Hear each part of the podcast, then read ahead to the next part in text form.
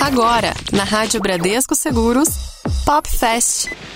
Tudo sobre cultura pop na velocidade que você precisa. Muito bem, Magno Nunes, você tá percebendo? Ah, Ó, ó, ó, ó, ó. O que aconteceu com o estúdio? Não estamos no estúdio. Não estamos. Não, estamos. vendo aqui que tá diferente. É, mesmo, né? estamos aqui ao, ao, ao- cheio de fotografias, retratos. Pena que o rádio não tem imagem. Hum, É uma pena aí pro nosso ouvinte, mas não tem importância. Mas- a gente conta pra você. Exatamente. Estamos num lugar muito especial, com uma pessoa muito especial e um tema pra lá de especial, Magno Nunes. Exatamente. Hoje é dia 19 de março de 2020. Que dia é hoje? Dia da culinária italiana. Katsu! Oh, Katsu é palavrão? É. É?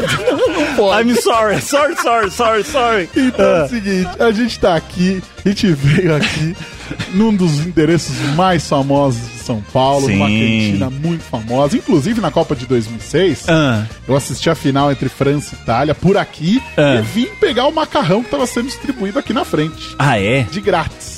De a gente graça foi- ainda? Depois a gente foi na Rua França. Comida de graça zoar, eu gosto. É, comida Ah. de graça é importante. Sei. Depois a gente foi na Rua França ainda zoar os franceses e tudo mais. Rapaz. Muito bacana. Seguinte, antes de mais nada, você que tá ouvindo aqui o Pop Fest, pode mandar sua mensagem pra gente no 11 99643 4227 Uhum. ou no nosso e-mail ouvinte arroba radiobradescoseguros.com.br. Isso. Tô enrolando muito, né?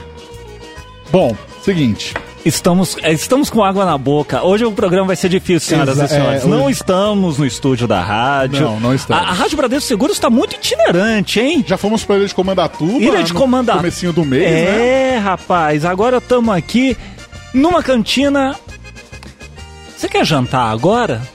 Ah, pode ser. Não, pode ser Pode ser daqui a não. pouco, Você né? que sabe. Você que sabe. É. Estamos na cantina Sexal. Sim, senhoras e senhores. Ó, o nosso convidado de hoje.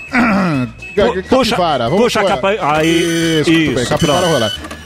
Ele é chefe da Cantina Sexabe, chefe Mas- proprietário da Cantina Sexabe, Certo. presidente da Federação Italiana de Chefes no Brasil e supervisor em Latinoamérica, Sim. apresentador do programa semanal de TV Pilotando o Fogão desde 1988, Olha. embaixador da cozinha italiana no Brasil, Hum. campeão mundial em 2009 pela imprensa mundial na Copa do Mundo de Ristogelateria em Rimini, lá na Itália. Aham. O cara tem medalha de mérito da ONU.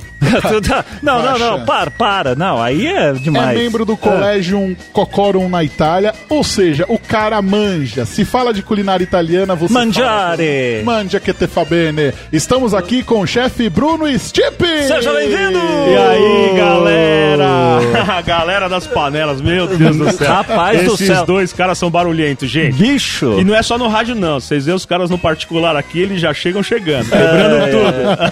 tudo. Chefe Bruno, muito obrigado por receber a gente aqui No- no, na- restaurante. é. né? A gente tá aqui, a galera tá ali comendo e tudo mais, não tô entendendo nada, mas a gente tá aqui fazendo o nosso Pop Fest diretamente aqui do restaurante. Obrigado por receber a gente. Ah, obrigado vocês por estarem aqui com a gente, com a Rádio Bradesco Seguro. Estou muito feliz de receber vocês aqui.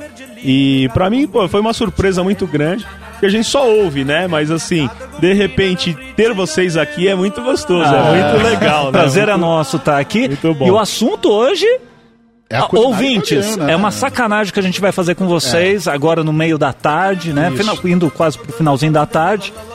É, se prepara. Quem tiver em São Paulo já fica a dica. Exatamente. Depois, a hora que né, bater o cartão e tudo mais, dá uma Coloca pass- lá no Waze, lá você que É, sabe. É, fica a pra dica, cá. quer comer bem, você que sabe, quer comer mal, vai onde você quiser, meu. Não tem problema. Aí, ó, aí, ó.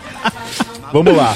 Chefe Bruno, é, eu conheci o chefe Bruno numa feira que eu fui fazer. Hum. Certo. A Fispal Food Service, que é uma feira para profissionais é, de food service, né? Aham. Restaurantes, hotéis e tudo mais. E aí a gente tava ali conversando e tal, não sei o que, e falaram assim, ó, você vai entrevistar o chefe Bruno. E como era o meu primeiro ano na, na feira, eu não sabia bem O que quem, aborda- quem eram as ah, pessoas, ah, né? tá, tá. E aí chega em cima da hora, ó, é o chefe Bruno do Você Que Sabe. Pô, Você Que Sabe, meu pai trabalhou no Você Que Sabe. Não, você tá brincando. É, aí eu falei pra ele, eu falei, pô, chefe Bruno, meu pai trabalhou lá, rapaz. Que legal, meu pai, quando né? veio pra São Paulo de Santa Catarina, fez um circuito grande de restaurantes, trabalhou no Paraíso, Olha trabalhou isso. no Jardins, trabalhou aqui no Sex Sabe, encerrou a carreira dele no recanto italiano lá é, em Moema Aham. e passou por aqui. Então Marco era- Antônio. É, E exatamente. você sabe que o Marco Antônio hoje, olha como o mundo é pequeno e dá volta, cara. Ah. Seu pai trabalhou, encerrou a carreira com o Marco Antônio. O Marco Antônio é um dos meus músicos aqui na minha casa. Olha Olha. É, hoje o Marco Antônio canta todas as segundas, terças segunda, terça, quarta e sábado de dia, o Marco Antônio toca aqui. Segunda, terça, quarta à noite e sábado no almoço, o Marco Antônio toca aqui na cantina. E o Marco. Antônio, pra Ah. quem é do circuito aí de restaurantes italianos, é um dos mais famosos cantores italianos, né? Então quando você É. vê é, naqueles filmes, aquele cantor que chega cantando e tudo mais, então o Marco Antônio é essa figura. Olha que figuraça. bacana. Cara, ele era dono, do, era sócio, né, do restaurante lá. E aí encerrou a parte de restaurante, continuou só como artista e é cantor. Nossa, Que bacana. E é bacana É. porque o clima de uma cantina italiana tradicional Não, é, não, diferente. né? exatamente. Senhoras e senhores, vocês que não conhecem, não é só aquele lugarzinho que tem uma comida boa. A comida é boa, é excelente, mas o ambiente, a experiência que você tem. Exatamente, É, a é, experiência é, da quando você vem e entra e pega um prato ou toma um bom vinho, qualquer coisa, é inesquecível. Você sabe que eu vou te falar um negócio que é interessante. As pessoas, muitas pessoas fazem um pouco de confusão, porque elas veem nome cantina e remete ao que a gente tem aqui, que são as casas mais tradicionais, Uhum. de pequeno a médio porte Isso. e mais intimista, com as cantinas na Itália, porque são vinícolas. Por, o nome de cantina, na realidade, é na Itália, em muitos poucos lugares você encontra antiga cantina de vini e cucina. Por quê? Cantina era um lugar que se vendia vinho e se, e se fornecia também a comida. É, a tradução ao pé da letra, porque você vai entender o que, que é cantina, é bistrô. Ah, é? É, o bistrô francês é uma cantina italiana. Porque ah, tem essa dupla, esse duplo significado da cantina, que é um lugar que faz o vinho, Sim. que seria a tradução ao pé da letra, cantina é vinícola, ao pé Sim. da letra. Só que quando se fala de cantina com alimentação, te remete a um bistrô. Aqui, no caso, no Brasil, seriam aquelas bodegas de interior, sabe? Que vende a bebida, vende Sim, o vinho, o cara lá sim. chega, tem uma comidinha, tem um salgadinho, tem um, um boteco com petiscos e tudo, e comidinha caseira. É, o, é, o, é a tradução. É o que leva a pessoa, a- a- às vezes, a fazer confusão. Quem vai na Itália e fala, mas pera, cantina não é isso? Aí muitos italianos modernos até desconhecem um pouco desse termo, porque seria meio que uma tratoria, uma hosteria, Ah, tá. uma coisa mais, mais, né? E depende muito da localidade na Itália, que também tem isso. Mas as cantinas aqui, por que elas surgiram aqui em São Paulo? Você pode ver que elas surgiram no- principalmente nos três bairros de italianidade, que foi o Bexiga, que era, o, era o dormitório dos italianos que moravam nos cortiços aqui, que trabalhavam no Sim. Centro Velho. Isso. Então trabalhava como assessor, como faxineiro, como recepcionista, enfim. E, nos- e- e na- hoje no Centro Novo, na Paulista, porque eram as mansões dos, dos ricaços, dos milionários Os época, barões e bacanas. mais. E aí eles trabalhavam. Então aqui era, um, era um, é, o Bexiga, ele tá entre o Centro Velho e a Paulista. Outro bairro que tem as, tiveram as cantinas, Moca e Brás. Por quê? Porque lá eram os armazéns. Então era outro nicho de dormitório, onde esses italianos dormiam nos cortiços do- da Moca e do Brás. E ali também tinham as cantininhas, que eram os lugares que vendia vinho, que eles iam comer, aí tudo. E aí Bom Retiro e Barra Funda que também tinha as fábricas, principalmente do Conde Matarazzo, que meu avô foi chefe de cozinha do Conde Matarazzo, Uhum. é, e tinha as fábricas, então os caras trabalhavam. Então você pode ver que as cantinas e pizzarias mais tradicionais tem estão na Barra Funda, no Bom Retiro, é, que são dois bairros ali que se dividem Aham. por uma avenida, então Barra Funda e Bom Retiro. Você pode pegar é, Moca e Brás, e você pode pegar o Bexiga. São as, as três localidades que têm a história das cantinas pequenininhas, que aqui, você que sabe, por exemplo, era a casa do meu avô, cara. Os caras vinham aqui, tinha dois, duas canchas de bote lá embaixo, né, logo na entrada, onde é o salão de baixo hoje, os banheiros. Aham. Onde era uma saletinha que a gente tem aqui era a cozinha da minha avó. E exatamente onde nós estamos sentados era a sala. E aqui do lado, o que vocês estão vendo aqui, eram, eram os dois quartos. Então aqui era uma pensão alimentícia, porque os italianos eles não tinham água encanada, eles não tinham luz, eles não tinham telefone, eles não tinham quase nada de qualidade de vida. Era muito baixa a qualidade de vida deles, porque eles vieram substituir a mão de obra escrava, meu. Sim. Então eh, eles moravam nos curtição e não tinham. Quem veio sozinho, sem mulher, sem mãe, sem ninguém, não tinha como comer, meu irmão. Então eles vinham, comiam aqui, faziam a, ca- a cadernetinha, faziam conta, pagavam no fim do mês. Aham. Minha avó de manhã fazia as marmitinhas, eles levavam embora. E enquanto meu avô trabalhava no Conde Matarazzo. Foi assim que aconteceu a cantina e a sabe tem quantos anos? Ah, é desde 1931. Esse ano a gente tá fazendo 89 anos. Caramba, então ano que vem é um ano especial. 90 anos ano que vem. Você viu como eu tô conservado? Tem novinho na lasanha. Então, ó, desses 90 anos aí de história quase do Você que sabe, Ah. o chefe Bruno tá aqui há 35 anos. 35 anos Oficialmente, registrado. registrado em carteira. Você cresceu aqui, né? Eu nasci aqui. Você- é, Meu você- pai também nasceu aqui. Incrível que meu pai nasceu aqui. Meu, meu pai, assim, eu, eu, eu sou um cara muito feliz, meu. Porque eu sou neto de quatro cozinheiros, filho de dois cozinheiros. Aí eu sou bisneto e tataraneto de cozinheiro também. Eu sou a quinta geração de cozinheiros. Meu filho, o Michele, hoje já é a sexta geração. No Brasil, eu sou a terceira e o Michele é a quarta. Porque o meu avô veio pro Brasil. Meu bisavô e meu tataravô continuaram na Sicília. Eles eram de Corleone, Palermo. E tinham uma. Eles tinham um fôndaco. Era um, era um lugar que era meio que um funilzinho assim na estrada, onde se ferrava cavalo, se dava comida pro cavalo, o cara dormia ali, porque Corleone é muito íngreme, fica no alto de uma montanha que tem um grande canyon atrás. E, e não podia subir depois de um determinado horário e nem descer. Então ficava por Então ali. ficava por ali. Quem chegava, ficava ali, dormia, comia. Então era uma osteria, né? Que se comia ali e tudo. E no dia seguinte, a hora que clareava o dia, podia subir com cavalo, com carroça, com tudo que não tinha risco. Então, é essa, essa geração, eu sou, eu sou muito feliz, cara. Eu sou a quinta geração de cozinheiros, em linhagem. E aí eu peguei, a- assim, eu tive a grande sorte do meu pai casar com a minha mãe, obviamente, mas ela também ser filha de, de cozinheiros. Meu avô era o rei das padarias da Zona Norte. Olha aí. E é muito engraçado. Eu cresci metade na Casa Verde, metade no Bexiga, quem é de São Paulo conhece. Porque meu avô era o rei da padaria. das- A melhor padaria da Zona Norte era do meu avô na Casa Verde. E a gente atravessava a cidade pra ir lá. E o pai do meu pai aqui. Então é muito gostoso isso. Eu sou muito feliz, cara, por isso.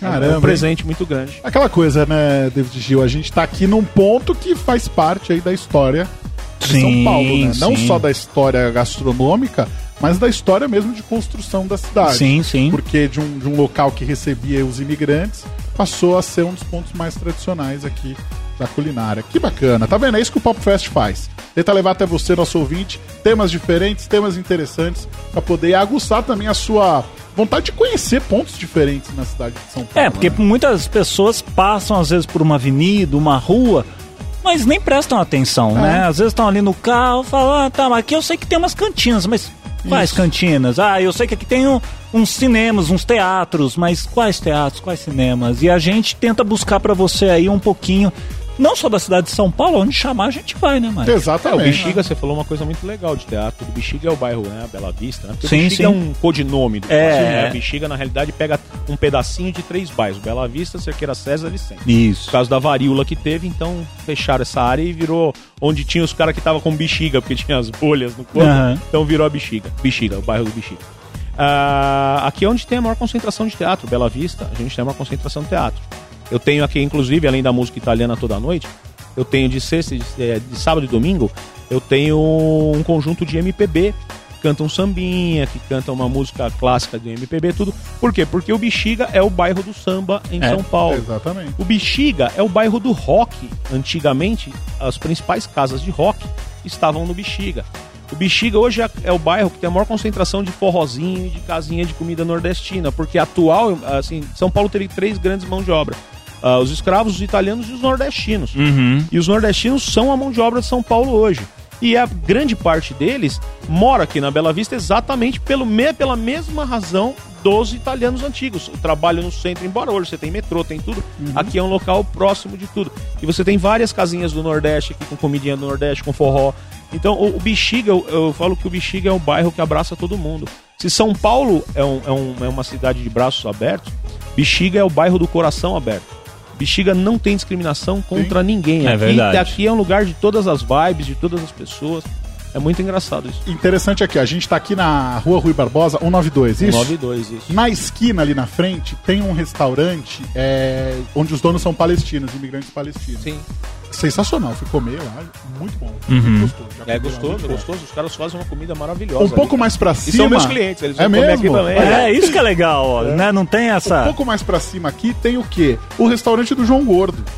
Ele tem um restaurante de comida É vegana. É, Então, na e lá- Conselheiro com a 3 de maio. Exatamente. Em cima, em cima da barbearia. Então ali tem comida vegana. Então você quer comida vegana, você quer a melhor feijoada vegana de São Paulo, você vai comer lá no João Gordo, no Panelaço, né? No Central Panelaço, que lá tem.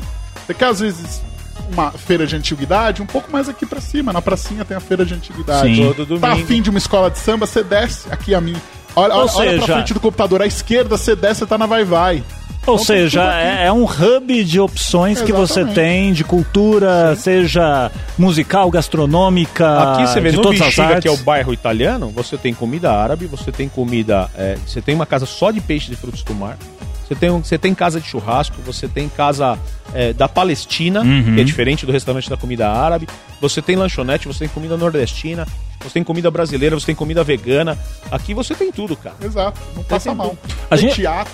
Tá, Você vai, ó, a dica então fica o seguinte: pega uma peça bacana, vá ao teatro, Isso. saiu do teatro, passa aqui no Pronto. manda uma massa pra dentro.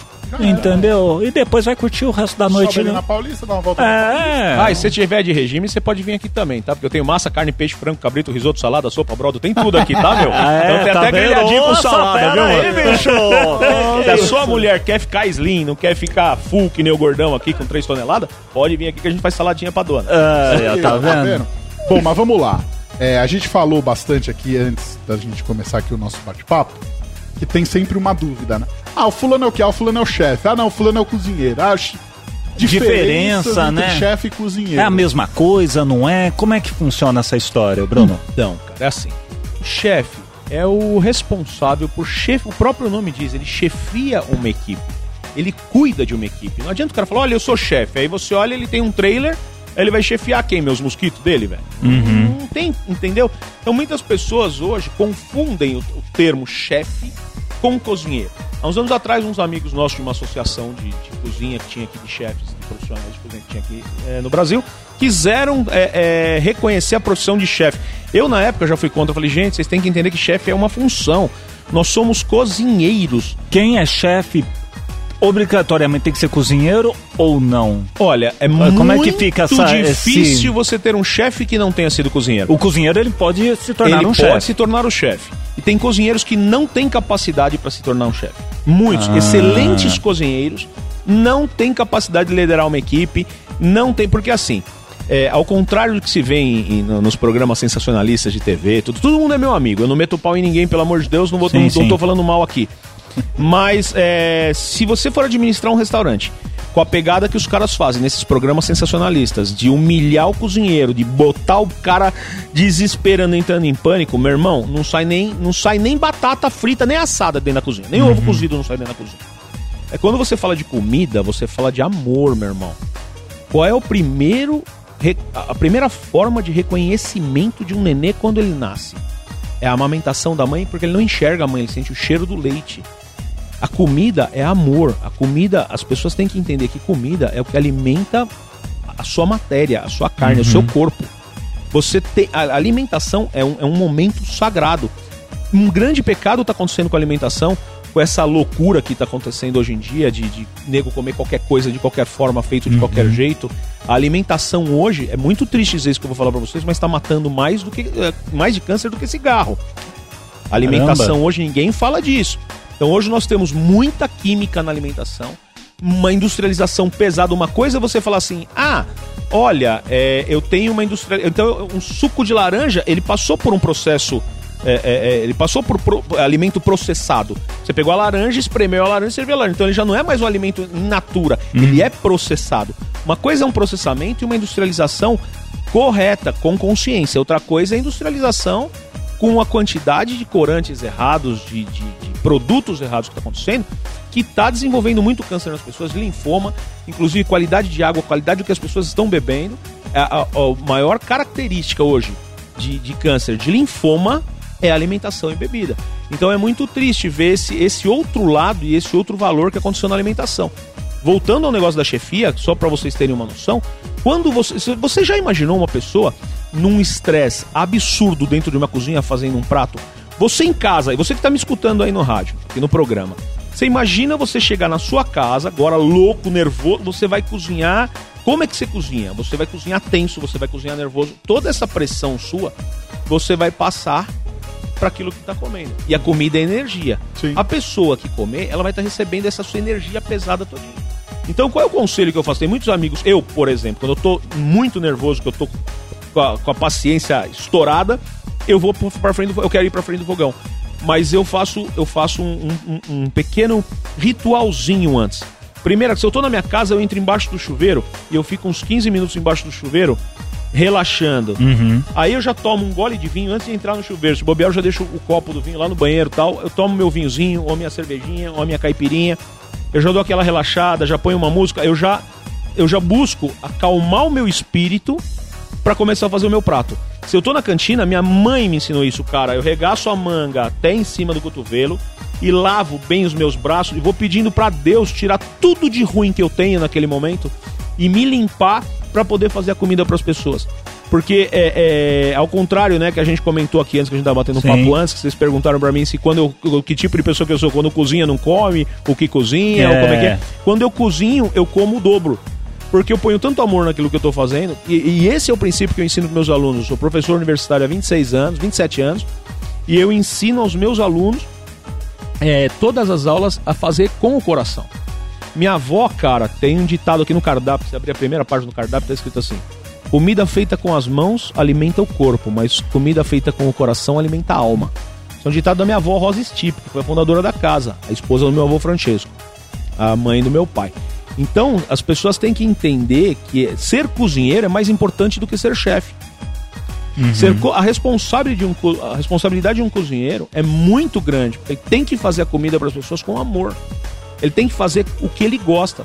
Então, a minha equipe aqui, se você entrar na cozinha, um tá escutando forró no rádio, o outro tá com, a- o radinho ligado no futebol, o outro tá escutando música gospel. E eu deixo eles felizes, eu deixo eles solto. O cara tem que trabalhar feliz, alegre, realizado, tem que ganhar um bom salário. Sim. Eu tenho um ditado que eu digo assim: se você acha que um bom profissional custa caro, é porque você não viu o prejuízo que um Zé Ruela vai dar no seu orçamento. Exatamente. Você pegar um profissional meia boca, meu irmão, principalmente na cozinha, o que ele vai desperdiçar, o que ele vai estragar, o que ele vai queimar, o que ele vai errar, o que ele vai errar de pontos, você vai perder cliente, você vai perder produto. Então você tem que ter um profissional altamente capacitado. Outra coisa, esse negócio de capacitação de- nas- na- nos programas sensacionais. Se você tiver sob pressão, meu irmão, já pensou se um bombeiro tiver sob pressão, ele mora queimado. É. É, Exatamente. Pô, policial, cara, sob pressão na troca de tiro, se ele não for bem treinado, o que acontece com o Claro. cara, A meu? gente vê tantos casos aí, às vezes, de destempero, o cara não saber bem como lidar ali na pressão e tudo mais, comete tantos erros. Tantos erros, por quê? Porque não foi bem treinado. Exato. Então, a repeti o hábito forma o monge. A repetição, o bom treinamento, forma uma equipe de estrutura. Não adianta você querer fazer. Eu falo muito pra gente que abre restaurante, cuidado, não, não queira fazer mídia, marketing, chama assessoria de empresa, bombar o teu restaurante no primeiro mês, nos primeiros seis meses. Começa a bombar o seu restaurante depois pelo menos um ano. Você tem que ter um capital para se manter e para construir tijolinho por tijolinho e esperar o cimento secar. Sim. Aí você vai fazer estrutura para você, rece- pra você receber um movimento pesado. Porque o grande erro das pessoas é querer ter resultado muito imediato, eles se atropelam, o cara vai uma vez, vai a segunda vez. Na primeira vez estava uma porcaria, na segunda não conseguiu estabilizar, ele falou assim, Ah, é, é é uma- só mídia. Exatamente. E aí você vai gastar muito mais dinheiro com mídia depois para recuperar a imagem negativa que colocaram. Então a equipe de cozinha tem que ser muito bem treinada para quando de fato dá uma pauleira no teu restaurante. Que aqui a gente eu tava conversando com um comim meu ontem, ele falou assim: "Pô, chefe, eu, lembra quando a gente teve aquele Dia dos Namorados que fez mais de 1.400 comandas? Eu tava 20 dias na casa, eu tava 20 dias no forno, que eu nadava que nem um louco. Eu falei, eu lembro, Luquinha. Falou, pô, chefe, aquele dia foi recorde. Eu falei, foi o recorde que eu fui chefe, do tempo que eu sou chefe da Aham. cozinha, há 27 anos. Foi o, foi o recorde, foi, foi há três anos atrás, quando o Dia dos Namorados caiu num domingo. É porque o movimento começou 11h30 da manhã e foi parar quase 11 horas da noite. Direto, lotado, lotado, lotado, lotado, lotado. Nós fizemos aquele dia quase duas mil pessoas numa casa de 200 lugares. É, Se você começar a analisar isso, você fala, meu, os caras giraram lotado o dia inteiro, trocando de mesa, trocando de mesa, trocando de mesa, trocando. Foi 1.800 e poucas pessoas, se não me engano. Era basicamente só o tempo de limpar a mesa já tinha gente Já sentada. tinha gente, comida e, foi- e nessa pauleira, por mais que você tenha um estoque, por mais que você tenha tudo, meu irmão, você vai acabando as tuas bases prontas, vai acabando o que você fez. Você tem, enquanto você tá construindo um prato, você tem que estar fazendo mise en place, tem que estar fazendo mais molho, mais molho disso, mais molho daquilo, picando carne, assando mais cabrito, fazendo mais porpeta, fazendo mais brachola. Então, o que se faz normalmente durante o dia com calma, a gente teve que preparar, fazer preparo pra atender a demanda naquele dia. Você imagina se a minha equipe não fosse bem treinada, o que tinha acontecido, não sei que sabe. Que de certa forma tantos foi anos. sob, Teria- foi sob pressão. Isso daí, Muita porém, pressão. a equipe preparada soube lidar com. Porque aquela coisa, você chega pra galera e fala, galera, hoje vai ser aquele dia. Vai ser punk hoje. Vamos com calma, a gente sabe fazer o serviço, vamos entregar o nosso melhor. Exato. Porque- É isso aí. Porque eu lembro, eu lembro assim, meu pai, ele, depois que terminou carreira dele como garçom, ele abriu uma lanchonete na Santa Figênia. E aí eu fui ajudá-lo, né? Ainda, ainda tava na época do colégio. E aí a gente criou um sistema ali onde a gente mora próximo, então a gente já deixava tudo meio que encaminhado para poder finalizar lá na lanchonete, espaço muito pequeno. E chegava uma época que a gente fazia é, num espaço 3x3 sem marmitex Nossa, que louco, meio-dia às quatro. E aí, o que, que a gente percebeu? Que não dava eu e ele só pra fazer sem Namitex. Então, a gente, o que, que a gente teve que fazer? A gente teve que abortar essa missão de fazer uma quantidade. Porque a gente prefere fazer 40 bem feito do que fazer uma quantidade e não sair com o padrão que a gente gostaria. Porque qual que era o diferencial? Era a comida que minha mãe fazia. Então, a, a pessoa que ia comer tinha que ter experiência de comer em casa. Sim, Como claro. se comendo em casa. Comida cara, caseira, perfeito. literalmente. Então a gente parou com isso. Então a gente atingiu 100, a gente falou, caramba, conseguimos chegar em 100 aqui. Mas acho que é melhor a gente parar porque já não tá mais dando conta, o arroz já não tá saindo tão gostoso, o feijão não tá saindo com aquele caldo do jeito que a gente gostaria. Então é melhor a gente fazer 40 bem feito do que fazer uma quantidade enorme. Olha, eu vou falar um negócio. Eu tenho que dar parabéns pra você e pro seu pai, porque a decisão que vocês tomaram, pouquíssimos empresários do ramo de alimentação têm coragem de fazer. Isso eu falo quando eu dou consultoria pra abrir um restaurante. Eu falo pro cara: você quer qualidade ou Ou quantidade?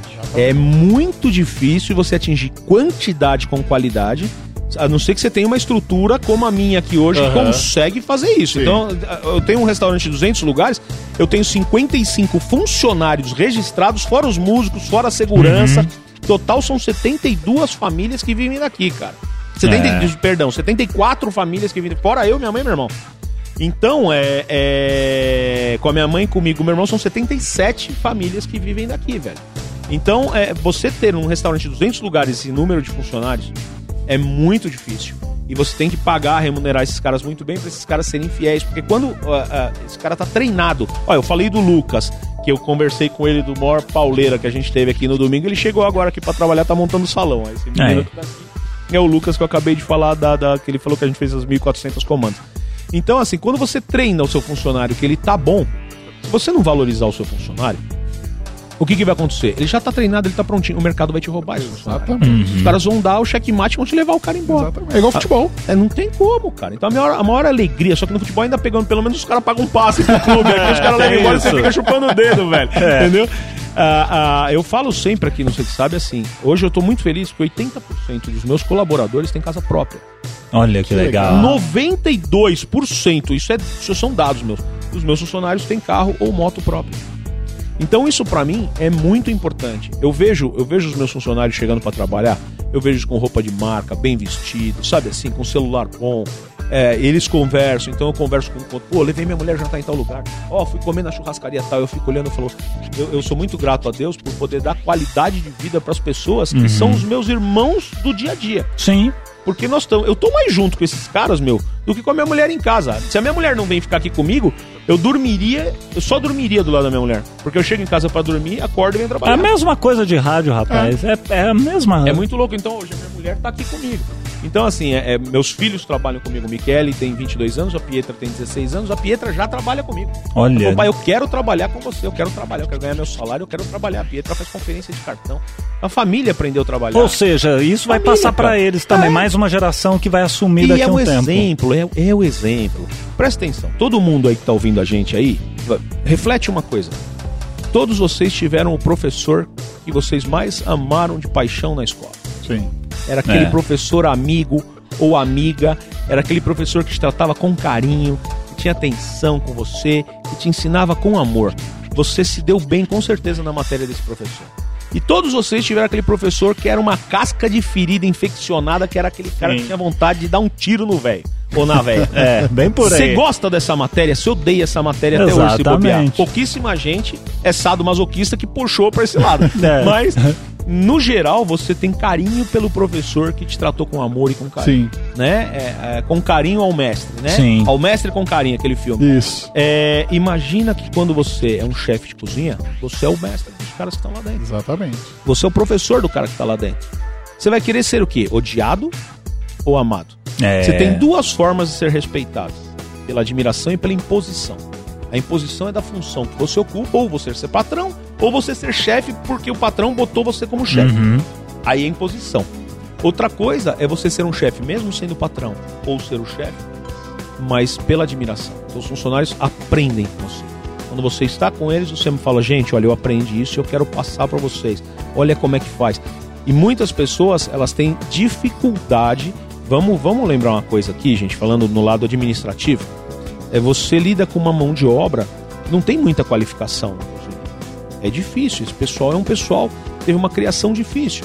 Muitos deles passou necessidade. Muitos deles não teve oportunidade de ir para a escola, mal mal sabe assinar o nome. Aham. Então são pessoas sofridas por natureza.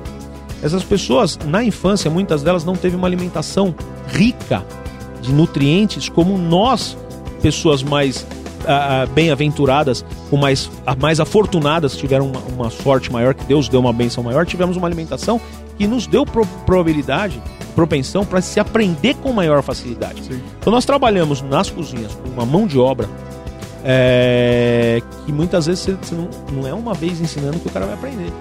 Nem duas, nem três. É, tá ali no dia a nem dia. dez. É a repetição. É a repetição. A repetição diária. Vai chegar um momento que esse cara vai fazer por osmose, velho. Uhum. Aí ele vai ser um grande profissional. Enquanto ele não estiver fazendo desse jeito, você, como chefe dele, não como cozinheiro. Aí entra a diferença de ser o cozinheiro. O cozinheiro só encosta a barriga no fogão, mano. E tem que fazer a comida bem feita. Tem que conhecer do ingrediente, tem que conhecer do ponto, tem que escutar, sentir o cheiro. Aí ele vai fazer o prato perfeito. O chefe, ele tem que ter a paciência de formar o cara. E vou falar uma coisa pra vocês. Se tiver chefe me escutando aí, cozinheiro, quem tem restaurante e tal, é, mesmo, mesmo em casa, quem tem, quem tem uma, uma pessoa que trabalha em casa, uma secretária do lar, é, as pessoas mais difíceis de aprender, aquela pessoa mais rústica, mais bronca mesmo, aquele, aquele cara bronco mesmo, são os melhores funcionários, colaboradores que eu tive até hoje e que eu tenho até hoje. Eu, eu busco pegar aquele cara que mal consegue falar direito. Esse cara, quando ele tá bem treinado, meu irmão, além dele ser uma pessoa extremamente fiel a você, ter carinho por você, porque Uhum. quanto mais bronca a pessoa é, mais coração essa pessoa tem. E esse cara é, é- é bem treinado, esse cara dá um resultado impressionante. Essa pessoa, ela se torna um profissional que você não quer perder ele nunca mais e ele não quer perder você Claro, cria-se uma relação ali única, irmão. única. Única. Então isso fica um conselho meu de, de, de professor formador dentro do meu restaurante, professor formador em universidade, que eu digo para as pessoas, vocês não vão sair do curso chefe, vocês não vão sair cozinheiros, não vão sair nada. Vocês, vocês- estão apenas passando uma etapa, vocês estão pulando a etapa do ajudante geral. E se eu fosse vocês e entrasse numa cozinha, eu iria aprender como limpar uma coifa, como limpar um charbroiler, como limpar um forno, como limpar uma caixa de gordura. Porque, inclusive, mesmo você fazendo gastronomia, se você não souber limpar isso, você não vai saber comandar. Você vai dar ordem pra limpar. E se te desafiarem na cozinha e falar, é, como é que limpa isso aqui, chefe? E aí? E você kikiki, kikiki, kikiki. E aí, como é que Meu faz? irmão, engasgou o carburador, velho. Você não vai Aí subir é a ladeira. Não vai subir a Eu acho que a, que a lição que fica aí pra pra todos aí que são formadores, para as pessoas que, que buscam até capacitação e, e são de área de capacitação, é não desistir das pessoas. Às vezes a pessoa ela pode não ter, não tá aprendendo por algum motivo, por algum problema em casa. Então a gente precisa escutar as pessoas ao nosso redor para entender por que, que o resultado não tá vindo. Às vezes uma boa conversa numa mesa do bar, num restaurante, num almoço, num café, resolve os problemas que a gente pode estar tendo no dia a dia. Muito bem, você falou em escutar, vamos escutar uma música? Vamos lá, vamos lá, vamos fazer o seguinte. Como hoje o programa é atípico, estamos aqui, vamos, Vamos. pedir pro chefe, inclusive, chefe Bruno, estive no último show que teve aqui em São Paulo, no ano passado, de Pepino de Capri. Ai, Oh, que delícia! Fila A, fila A, eu era o mais novo da fila A. Só as senhorias e todo mundo olhando ali, que e eu cantando tudo e olhando pra eles não cantando nada. Ah, Vocês não estão cantando nada. eu que tô manjando do negócio. Eu que tô manjando do negócio que quase derruba aqui o, o prato aqui. É Mas que você vamos tá no restaurante italiano, se não fala Exatamente. com a mão, não tá na né? Fala aí, meu. O que, que você quer ouvir, chefe Bruno? Ah, ó, agora ferrou. Tem Agora. umas músicas que fazem parte da minha história, da minha vida. Fala uma. Ah, mas eu gosto muito da. Uma música que eu gosto, que eu, que eu quando escuto no carro, eu, eu gosto muito. É do Zucchero Wonderful. Wonderful. Wonderful Life. Muito É, bem. vida maravilhosa. Nossa, enrolei a língua pra falar inglês aqui, fechou o negócio aí. Eu não bebi nada, que eu tô com fome. É, já já tem mais Pop Fest pra você, não sai daí. Estamos de volta aqui na Rádio Bradesco Seguros, esse é o Pop Fest. E você que está conectando agora, olha, pessoal falando, conversando e tal. Que, como assim?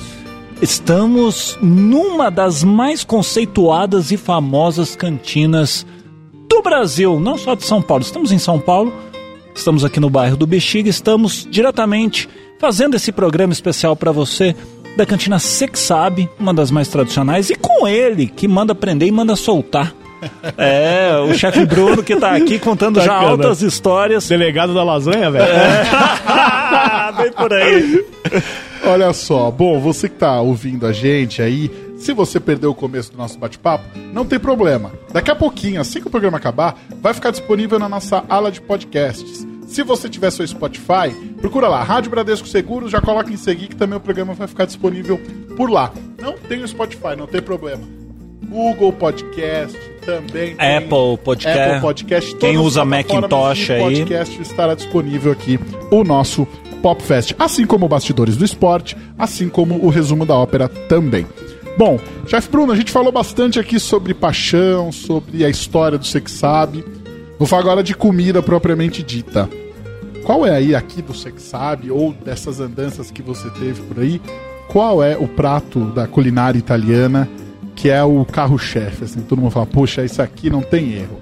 Você for num lugar, é meio que quase que obrigação, assim, você tem que experimentar um, um prato desse. Então, cara, aqui é uma. Novamente, isso é uma. Perguntinha é difícil uma essa, briga hein, de cobra no escuro, velho. Porque é o seguinte, é como são muitos anos, é, radicou-se, radicaram-se muitos pratos aqui. Eles são eternizaram-se. Certo. Então você tem, por exemplo, em 1940 minha avó foi eleita rainha da lasanha em São Paulo. Olha só. Então a lasanha do Você Que Sabe é uma lasanha única. Eu costumo dizer que a comida do Você Que Sabe ela não é melhor e não é pior. Não, eu costumo dizer que a comida do Você Que Sabe não tem muito comparativo. Ela é diferente. Ela é única. Porque ela é única. Porque a minha comida, ela é 100%... Só tem dois produtos que eu compro pronto, que é o pão, de uma padaria aqui próximo, e uma massa penne italiana para quem é vegano e não come. Ontem, inclusive, veio uma mesa que tinha um americano que era vegano, então eu tenho que ter uma massa sem ovo. Aham. Todas as outras massas, até o meu espaguete, ele é feito aqui com pasta ou ovo, com semolina e ovo. E todas as. Tudo, tudo meu aqui é artesanal e feito à mão. É, então, assim, porpetone. Nós somos a primeira casa a fazer porpetone. Meu porpetone é, é gigantão, inclusive. Aham. né? Não é um porpetone mais gourmet, já pequenininho, do tamanho do- da porção do prato. Não, já o meu porpetone é gigante, serve três pessoas. A minha perna de cabrito, ela é diferente de todas as, de todas as, as pernas de cabrito que você come por aí. É, A minha é feita só novinho com ervas e especiarias Você faz carne de coelho também? por encomenda. Antigamente tinha, eu, tinha no, eu tinha no cardápio coelho, eu tinha no cardápio rabada, eu tinha no cardápio é, tripa, a parmigiana, que é o bucho. Eu tinha muitas coisas, o subuco, só que não saía. Eu teve uma época que o pessoal ficou meio é, restrito a comidas exóticas. Foi caindo o consumo muito grande de, Aham. cons- de, de comida exótica. Inclusive, por exemplo, a, a- a segunda carne mais saudável que existe, que é a suína, é, porque o primeiro é caprino e ovino, e o segundo vem o suíno, é, parou de ser consumido durante muito tempo em restaurante. As pessoas não queriam saber. Acho que a única coisa que consumiam ainda era um pouco de bacon, porque acho que esqueciam que era. Bacon é vida, vamos, vamos falar pô, eu amo, Pô, cara, entendeu? Bacon, Ó, Wagner Nunes, concorda Você também? sabe que tem pessoas que aqui. podem, tem pessoas que podem até discordar do que eu vou falar. Ah. Não tô aqui, né? Não quero abrir discussão nem nada. Mas algumas universidades é, na Europa, então na França, na Itália, Itália, França, Alemanha, eu não lembro se foi Holanda ou Bruxelas, eu não lembro. E foram quatro universidades total que relataram que a gordura mais saudável para se fazer a fritura é a banha suína. Entendeu? Então antigamente falavam que a manteiga era um veneno. Não, a manteiga não é um veneno. É, O veneno é a gordura vegetal porque o seu corpo não foi preparado para digerir gordura vegetal. Quando você come gordura vegetal, fica, fica guardado dentro do seu, do seu fígado e não sai nunca mais. Então é mil vezes melhor você comer manteiga do que gordura vegetal. Então a banha é muito mais saudável do que você fazer fritura com outro. Então E existem antigamente faziam só com banha. só com né? banha, cara. Então, Então, assim, é, é- Meu amigo, a questão é quantidade, não o alimento. O alimento é muito mais nutritivo. Você lembra que o ovo era um vilão? Sim, e as pessoas entenderam nossa, hoje que lembra, a, é. a burrada que fizeram. Então, cada época que muita gente fala assim que hoje o glúten é vilão. Não, o glúten não é vilão. Ele é vilão para quem tem problema, intolerância ao glúten. E grandes quantidades. E, grande, e, e o problema é do glúten industrializado. Porque se o glúten natural, o glúten desenvolvido artesanalmente da farinha boa, com a água, com o movimento decimal, não existia árabe. É verdade. Os árabes não têm talher, cara, eles só comem com pão. É o país que mais come pão no mundo. Não tinha alemão, cara. Alemão é um país que come pão, assim, assustadoramente. Então, o glúten, ele não é um veneno. As pessoas estão, ai, a dieta sem glúten, free glúten. Olha, é, vai pesquisar e se quando você come glúten te dá muita cólica, aí sim Aí você sim. provavelmente é celíaco ou tem uma intolerância ao glúten e você tem que evitar esse alimento. Caso você não tenha nenhum tipo de contração, você não tenha nenhum tipo de dor, de má digestão, de cólica, quando você come o, o- o- o- produtos com glúten, você não tem problema contra o glúten. O glúten é fundamental na sua saúde. Entendeu? Então tem gente que, por exemplo, ai, é sem lactose. Pera, mas você é intolerante à lactose? Te dá desarranjo? Aham. Não, não tenho. Não, eu tô- você te dá cólica, você passa mal, você soa, você passa frio. Não. Então Eu vai tomo embora, normal. Toma, o seu- usa a sua lactose. Para com essas bobeiras de. Ai, não. A moda gastronômica Esse é uma moda modismo, indus- né? É um modismo, cara, desnecessário e que destrói alimentos bons em nome da industrialização. E eu acho Triste. que o grande perigo é o seguinte: a gente sempre relata aqui quando a gente fala sobre alimentação, inclusive é, o Edson Andrioli no Segurinho Informa toda segunda-feira, uma e meia da tarde aqui na nossa programação, diz o seguinte: antes de você tomar qualquer tipo de atitude é, de mudança alimentar, consulta o nutricionista. Exato, Faz perfeito. um exame Pra geral saber o teu quê? corpo. Eu vou cortar essa Os médicos nutrólogos agora vai estão. fazer falta, amigão. Então você Vai. não pode cortar. Ou você tem que substituir. Não é assim, vou cortar carne amanhã. Não, você tem que fazer gradativamente. Seu organismo precisa de carne. Você pode substituir as proteínas, mas você tem que saber como fazer. Exato, perfeito, é isso aí. Ah, mas voltando, né? O que eu dei, eu falo mais do que o homem da cobra, velho. E aí, Ah, então, assim os é pratos bom. principais do Você que sabe, cara. Ah, o que, que Nós sai assim, muito a lasanha, aqui? Então, é isso que eu vou te falar. A lasanha sai demais. O cabrito sai demais. Cabrito eu já comi o aqui. arroz de frutos do mar, porque não é risoto. Na Sicília não tinha risoto, não tinha carnaroli, violano nano, arbóreo. É arroz pilaf.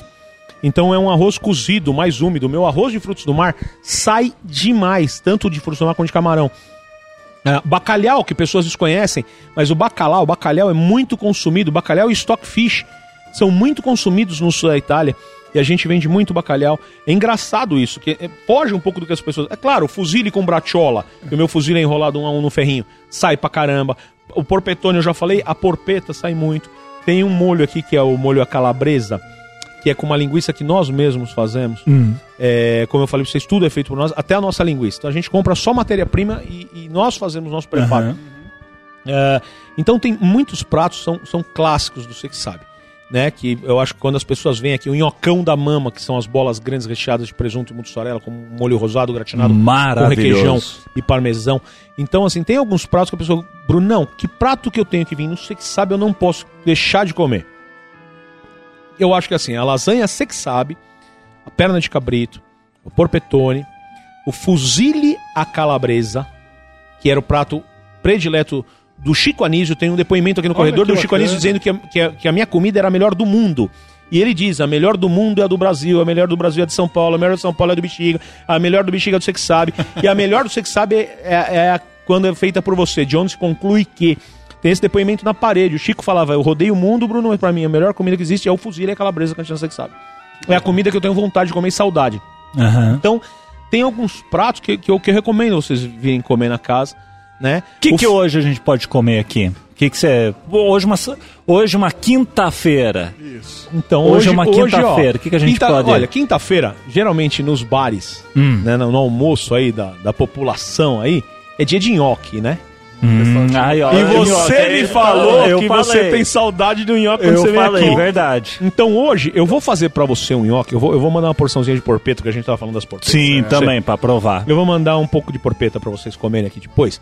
Mas eu vou fazer um nhoque pra você comer eu como. Ele é puxadinho com um pouquinho de pesto genovese e molho é, molho de tomate, sugo de pomodoro.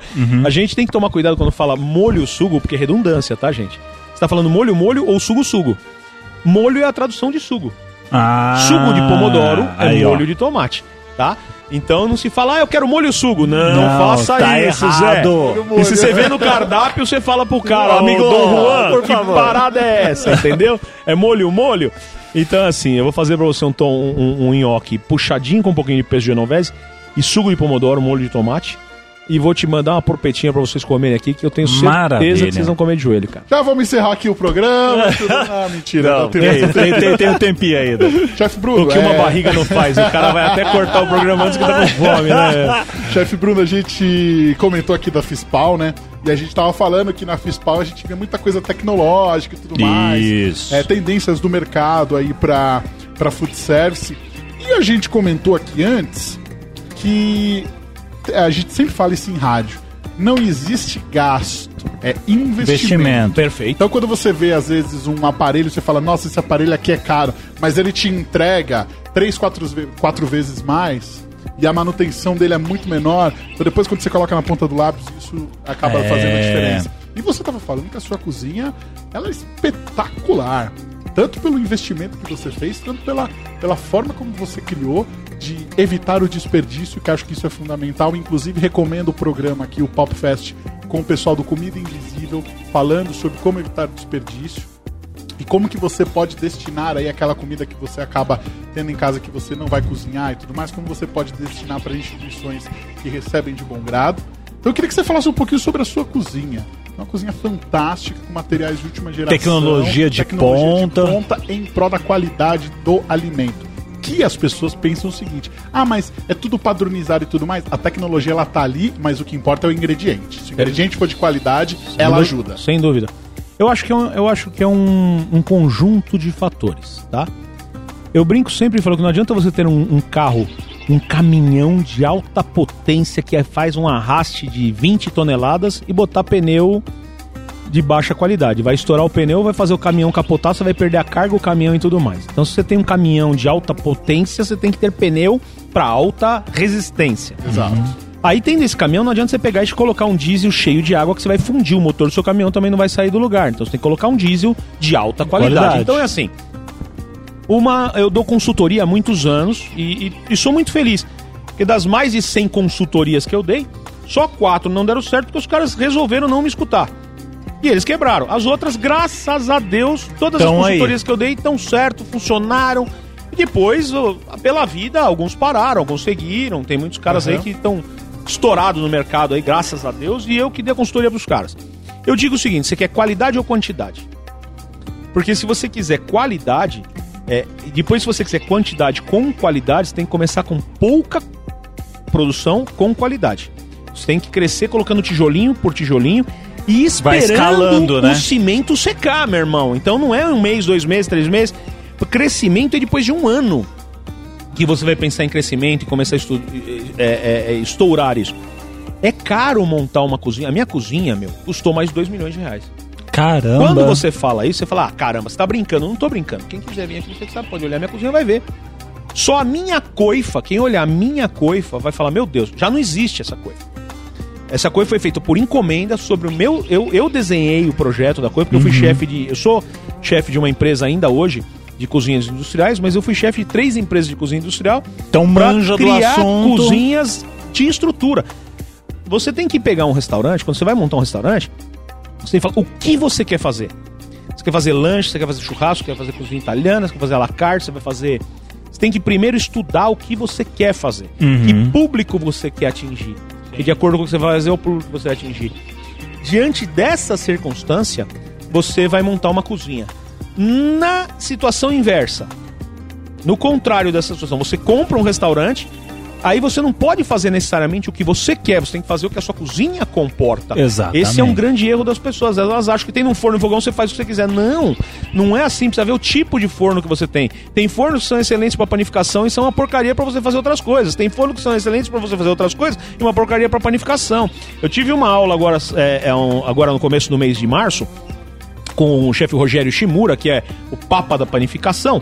E o Shimura é um grande irmão meu. E a gente foi ter uma aula, os diretores da federação vamos ter uma aula com o Shimura lá na escola dele, né? É, E aí, eu- o Shimura tem um, um forno lá que é absurdo. E ele tava dando uma dica pra nós de um, de um, eh, eh, de um pão ciabatta com 100% de hidratação, meu irmão. Sabe o que é 100% de hidratação? Ninguém faz 100% de hidratação. Shimura fez na frente da gente 100% de hidratação. Falei, cara, meu Deus, nós enlouquecemos. E aí ele pôs num forno dele lá, que é um forno que parece um Robocop. Aí eu falei, Shimurakai, eu não tenho esse forno e não dá pra mim botar esse forno na cozinha hoje, porque a minha cozinha é toda sob medida tal. Meu forno é um combinado de última geração. Sim. Dá- ele pegou um combinado que ele tinha e ele falou, Brunão, aqui você vai fazer desse jeito. E ele me ensinou a fazer. E deu resultados diferentes. Olha o só. mesmo pão não- Olha deram isso. resultados diferentes. A crocância. Então é assim, Pra, pra você fazer determinadas coisas, você tem que ter equipamento para aquilo, meu irmão. Então você não consegue fazer. A tecnologia é fundamental na gastronomia. Você não pode substituir a tecnologia pelo artesanato. Claro. Sim. Fato. Uma coisa é você industrializar a sua cozinha, outra coisa é você equipar a sua cozinha. Tá, eu quero fazer quantidade. Eu sirvo 20 mil refeições por dia. Meu irmão, é óbvio que você vai ter que industrializar essa, essa bagaça Aham. aí. Agora, se você quer fazer um restaurante, isso é o que eu me pego muito com as pessoas. Eu quebro cada pau, meu irmão, no particular, e sai faísca. Falo, velho, você fez restaurante, vai comer, vai comprar molho pronto, massa pronta, cozinha industrializada. Velho, é um restaurante, a pessoa tá pagando a sua comida pra comer um artesanato. A pessoa tá pagando a sua comida pra comer a sua comida. Senão a ela comida ia no do mercado, não comprava vai, pronto. Compra um industrializado e faz, meu irmão. Compra aqueles bagulhinhos que mete no micro-ondas, tira É, o papelão ué. de cima e, e senta o pau na lasanha lá. Entendeu? Hoje é muito triste. Tem restaurante que compra molho em pó. Nossa. Pera, Dilui pera, com água. Para, peraí. Molho em Em pó? pó. O cara compra Como um saco funciona? de pó, dilui em água e tem molho. Cara compra Que hoje molho isso? pronto. Ô, meu irmão, você não tem noção. Rapaz. Você não tem noção do que acontece no mercado hoje. É, é triste pra mim que sou artesão da gastronomia, pra mim que faço isso manualmente. Eu destrincho no meu restaurante uma tonelada, uma tonelada e 200 de farinha por mês, quebrando 500, 600 quilos de ovo na mão. Eu não uso nem ovo pasteurizado. Meu ovo é quebrado na mão. Então a minha, a minha massa é toda feita artesanalmente, cara. Eu fico muito triste de ver pessoas hoje com um restaurante comprando, Rapaz. entendeu? Ah, tem, tem muitas pastifícios, tem muita indústria de massa que faz um artesanal e vende. Ok, não tô falando mal disso. Mas, pô, uma coisa é você comprar, de repente, a massa pronta de uma indústria que tá fazendo muito bem, artesanalmente, muito bom, que o cara é especialista naquilo e faz uma massa sensacional. Ok, se o seu restaurante não tem espaço para ter uma masseira, uma sala de massa, pela necessidade, ou você vai comprar massa seca, pronta, espaguete, tudo italiano, e a massa recheada você comprar fora, ok. Mas então faça pelo menos o seu molho, É. faça o seu diferencial. Hoje tem restaurante que industrializa 90% do que é preparado. Ele só, ele só, na realidade, finaliza o prato na hora. O resto é tudo pronto, meu irmão. O resto é tudo pronto. Tem empresa hoje que vende para restaurante a carne pré-preparada. Ô. O cara só bota o molho dele que ele tá em cima.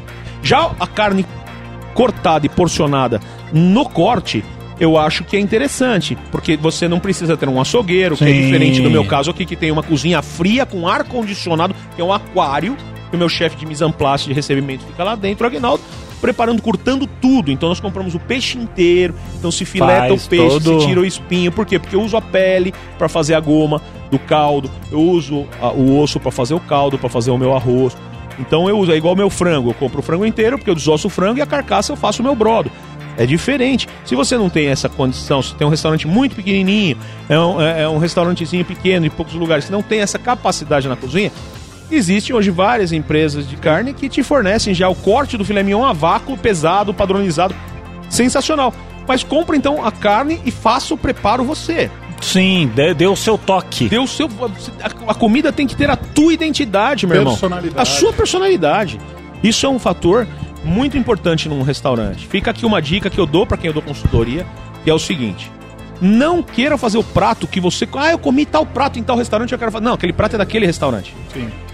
Você tem que criar o seu prato. Ah, eu gosto de salmão com molho de maracujá. Legal, isso é, isso é batidão em tudo quanto é lugar. Salmão com molho de maracujá, salmão com molho de laranja, beleza. Você quer ter no seu cardápio salmão com molho de maracujá? Eu quero no meu restaurante. Então você vai fazer um salmão com um molho de maracujá que nenhum outro restaurante tem. Exato. É um o seu toque ali, um segredo. é o seu um- segredo, é o, é o seu tipo de cocção, o seu estilo de cocção, o seu, o seu toque de cocção. Você tem que criar um salmão com molho de maracujá que ninguém, nunca, que você nunca viu em restaurante nenhum. Já que você gosta tanto assim, você deve ter comido numa porrada de lugar, velho. Exatamente. Então você pega e faça, eu vou fazer um diferente que eu não vi em lugar nenhum.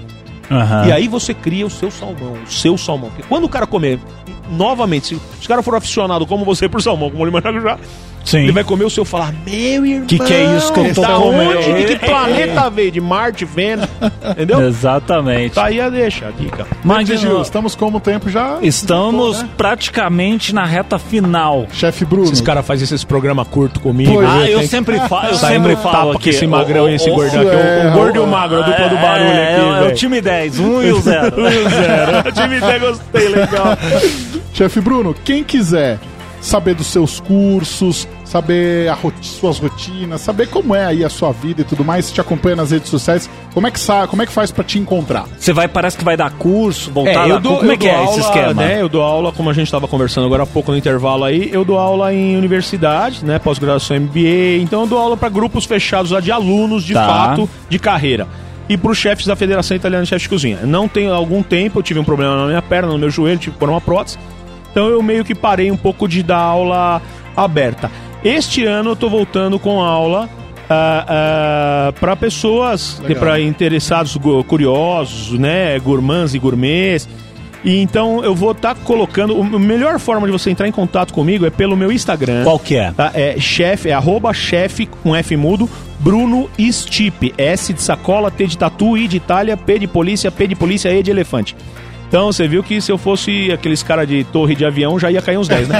Mas aí, aí é, é chefe Bruno Stipe, Certo. é, arroba, né? Chefe Bruno Stipe é o meu Instagram. Tá tudo Tem, lá. tem, o, tem o Facebook lá, mas eu, não, eu nem olho, eu, eu reposto tudo pro Facebook, mas nem abro, nem no. Eu, O- só- só o Instagram é o melhor Instagram caminho. É o que. Quem quer Nossa. ter contato comigo, falar Pode mandar comigo, direct pra manda você. mensagem pelo Instagram pra mim, que vai tendo. Ou vem aqui na cantina conversar comigo.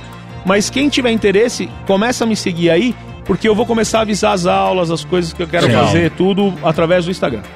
Muito, Muito. bem, David Gil. Magno, que Olha, aula. Estou muito contente. Eu estou com muita fome. Estou muito contente de ter reencontrado o chefe Bruno depois da última vez que a gente se falou no ano passado, num, num outro trabalho. Tá aqui, é, poder fazer com que ele relembre momentos e nos mostrar que ainda dá para fazer cozinha com personalidade, Ah, aliando sim. a tecnologia em prol do sabor. Se não fosse isso, não teria tu- 300 anos de Exato. casa, né? Então, é, isso mostra que o diferencial não é só fazer uma boa comida, é como a gente diz, a experiência que você tem. Você que nunca veio vai ter uma experiência. Você que já veio, cada vez que você entra aqui, hoje eu tô aqui a trabalho. Nós estamos a trabalho. Sim. É, quem vem pensa que ele não vai comer depois, né? Mas, Até desligar o microfone. mas, a, mas a experiência que se tem é totalmente diferente, Bruno. Então a gente deixa registrado aqui no programa é, esse, esse sucesso que a gente é, é prova disso para quem às vezes nunca veio, quem já conhece, que volte mais vezes aqui.